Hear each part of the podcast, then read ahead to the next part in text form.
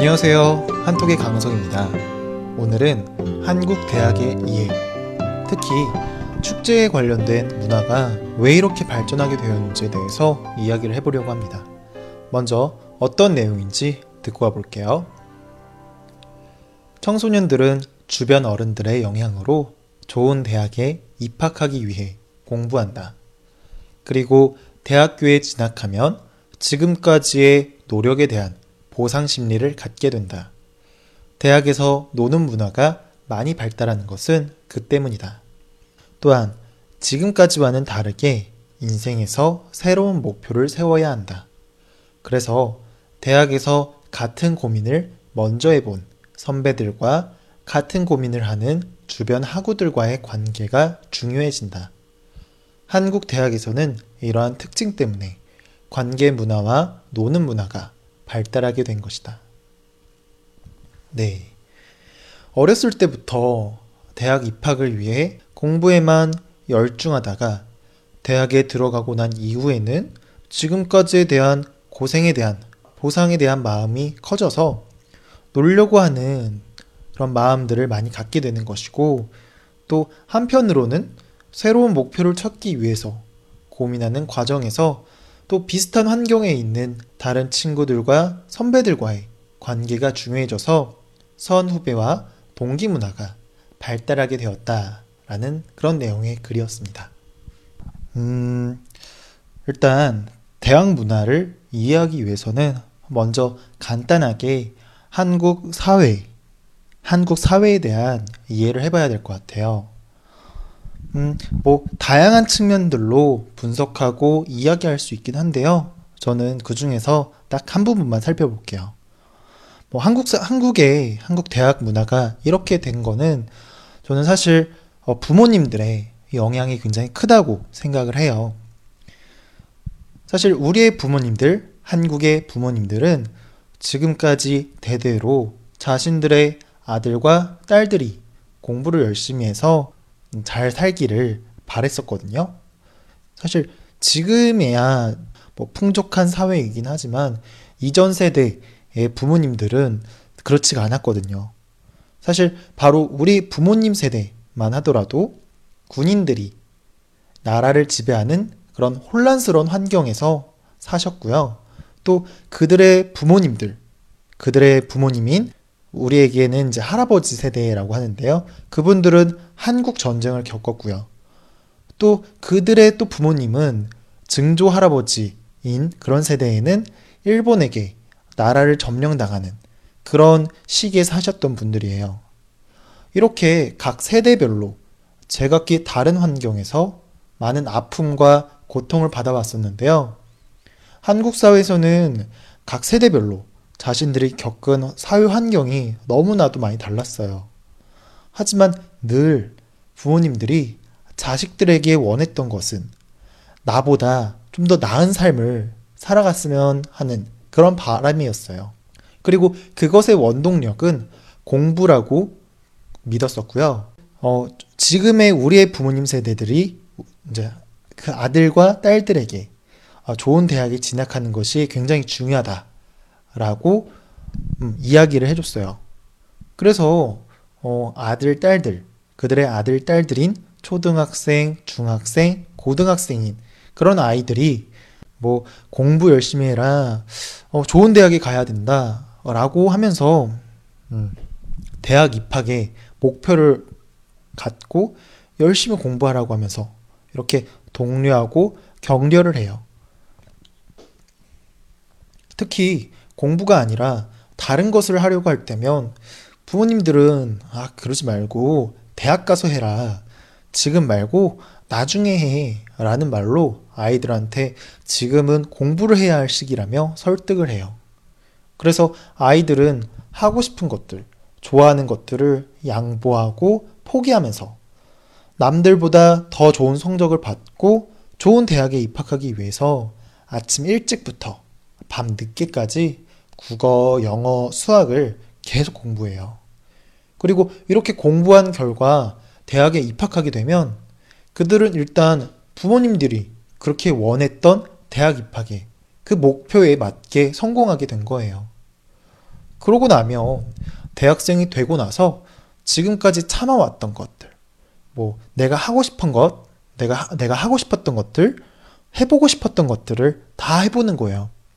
지금까지 고생한 것에 대한 보상을 받고 싶어 하는 심리가 생긴다는 거죠. 그래서 많이 놀고 싶어 하는 거고, 그래서 유독 한국 대학생들이 굉장히 잘 놀러 다니고 노는 문화가 많이 발달한 것 같아요. 그런데 뭐 노는 것도 잘 놀아본 사람이 놀아볼 줄 안다고, 음, 잘 노는 방법을 모르기 때문에 술을 마시면서 노는 것을 많이 하게 된 거고, 그러다 보니까 음, 음주 문화가 발달하게 된 거다라고 그렇게 생각을 해요. 그런데 문제는 뭐냐면 막상 대학교에 오는 것이 중요하다고 해서 그리고 그것을 목표로 삼고서 대학에 오긴 했어요. 그런데 이제 그 다음에 목표가 없는 거예요. 어떻게 살아야 할지, 그 다음에 어떤 삶을 살아야 될지 모르겠는 거예요. 그래서 이런 내 앞에 앞으로의 인생에 대한 고민들을 그때부터 하기 시작하는데요.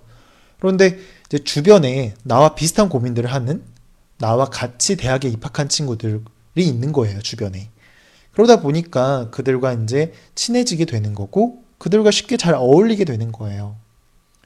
그리고 지금까지는 국어, 영어, 수학이라는 뭐 이런 딱 정해져 있는 과목들만 열심히 하면 되었지만 대학생이 된 지금부터는 이런 과목들보다 뭐 각 학과별로 중요한 것들이 제각각 다르고 또 학교 수업만 열심히 하면 다 되는 게 아니라 다양한 활동들도 해야 되고 궁금하고 굉장히 알고 싶은 것들로 가득 차 있거든요. 대학 생활이. 뭐 예를 들면 어 봉사 활동을 하고 싶은데 어떻게 어디서 뭔가를 해야 될지 이런 것도 궁금하고 또 인턴을 하고 싶은데 어떻게 해야 되는지 음, 언제부터 할 수 있는지 궁금한 거고 그리고 나중에 취직은 어느 쪽으로 하게 되는 거고 또 미래 전망은 어떤지 굉장히 궁금해하는 거예요. 특히 남자들의 경우에는 군대를 가야 하는데 군대는 언제 또 어떤 방식으로 가는 게 좋은지 또 가면 또 어떤 훈련들을 받고 어떤 생활을 하는지 막 굉장히 알고 싶은 게 너무 많고 또 이런 것들을 찾아봐야 되는 정보들이 너무 많아요. 이런 것들을 지금까지 혼자 이런 것들을 자립해서 찾는 그런 훈련들을 많이 안 해봤었는데 이제부터는 지금 혼자서 그런 것들을 다 해야 된다는 거예요. 그러다 보니까 직접 인터넷을 검색해서 알아보고 확인해보고 그런 방법들도 있긴 하지만 굉장히 오래 걸리고 힘든 거죠. 그래서 가장 좋은 것은 그러한 고민들을 먼저 해보고 직접 겪어봤던 선배들에게 직접 그런 정보들, 그런 이야기들을 들어보는 거예요. 그래서 선배들과 어울리면서 그들과 관계를 맺고 정보를 얻는 과정을 겪는 거예요. 그리고 보통 이런 것을 각자 학교 생활을 하다 보면 제각각 바쁘기 때문에 뭐 사실 친한 친구라고 해도 어, 수업이 좀 다른 경우도 있고 그렇기 때문에 자주 보기도 힘들어요. 음, 더군다나 선배들과 같이 소통하고 이야기하는 시간을 음, 갖고 싶어도 이거를 따로 잡지 않는 이상 이런 이야기들을 나누기가 힘들다는 거죠. 특히 신입생들의 경우에는 대학교를 다닌 지 얼마 되지도 않았기 때문에 어, 대학교를 적응하는 데만 해도 정신이 없거든요. 그래서 보통 학기 초에는 선배들이 먼저 후배들에게 밥을 사주고 술을 사주고는 해요. 후배들, 특히 신입생들이 먼저 다가가기가 힘드니까 선배들이 먼저 다가가서 뭐 힘든 것은 없는지, 궁금한 것은 없는지, 뭐 같이 밥을 먹고 술을 마시면서 이야기를 하는 거죠. 처음에는 어색하고 별로 친하지도 않아서 낯을 가리게 되고 잘 얘기도 못하게 되지만 술을 마시면서 특히 술 게임을 같이 하다 보면 굉장히 빨리 친해지거든요. 그렇게 선후배 간에 친해지게 되면 후배들이 내가 궁금해했던 것들, 내가 알고 싶은 것들을 막 선배들한테 물어보고 또 선배들이 그거에 대해서 이야기를 해준다는 거죠. 그러면서 자연스럽게 신입생들과 후배들은 선배들이 얘기해주는 정보와 이야기들을 토대로 아, 대학에 대해서 정확하게 이해하게 되고 그 자신의 전공과 미래에 대해서 다시 한 번 더 생각할 수 있는 그런 시간들을 갖게 되는 거예요. 뭐, 자신들이 어떻게 살아가는지에 대해서 생각하게 된다는 거죠. 그런데 아무리 학기 초에 이렇게 시간을 내서 만난다고 해도 계속 바쁘기 때문에 자주 만나서 이야기를 나누거나 하지를 못해요. 특히 대학교를 졸업한 그런 선배들과는 소통하기가 더 힘든 거죠. 그래서 축제 기간에 특별히 선배들이 주점을 방문해서 학교 후배들과 소통하는 거예요.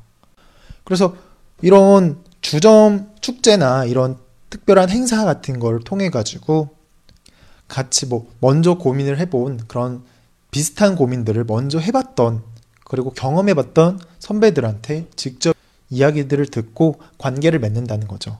그리고 이게 굉장히 한국에서는 뭐 혼자 다닐 수도 있어요. 혼자 다니는 분들도 있어요. 그렇지만 이렇게 주변 사람들과 관계를 맺는 게 관계를 맺고 대학교를 다니는 게 굉장히 중요한 거고 특히 동기 문화와 선후배 문화가 그래서 더 중요해졌다라는 그런 내용이에요. 네. 조금 이해가 되셨나요? 오늘 내용이 좀 이해가 됐다면 다시 반복해서 연습해 보도록 할게요. 청소년들은 주변 어른들의 영향으로 좋은 대학에 입학하기 위해 공부한다. 그리고 대학교에 진학하면 지금까지의 노력에 대한 보상 심리를 갖게 된다. 대학에서 노는 문화가 많이 발달한 것은 그 때문이다. 또한 지금까지와는 다르게 인생에서 새로운 목표를 세워야 한다. 그래서 대학에서 같은 고민을 먼저 해본 선배들과 같은 고민을 하는 주변 학우들과의 관계가 중요해진다. 한국 대학에서는 이러한 특징 때문에 관계 문화와 노는 문화가 발달하게 된 것이다. 청소년들은 주변 어른들의 영향으로 좋은 대학에 입학하기 위해 공부한다.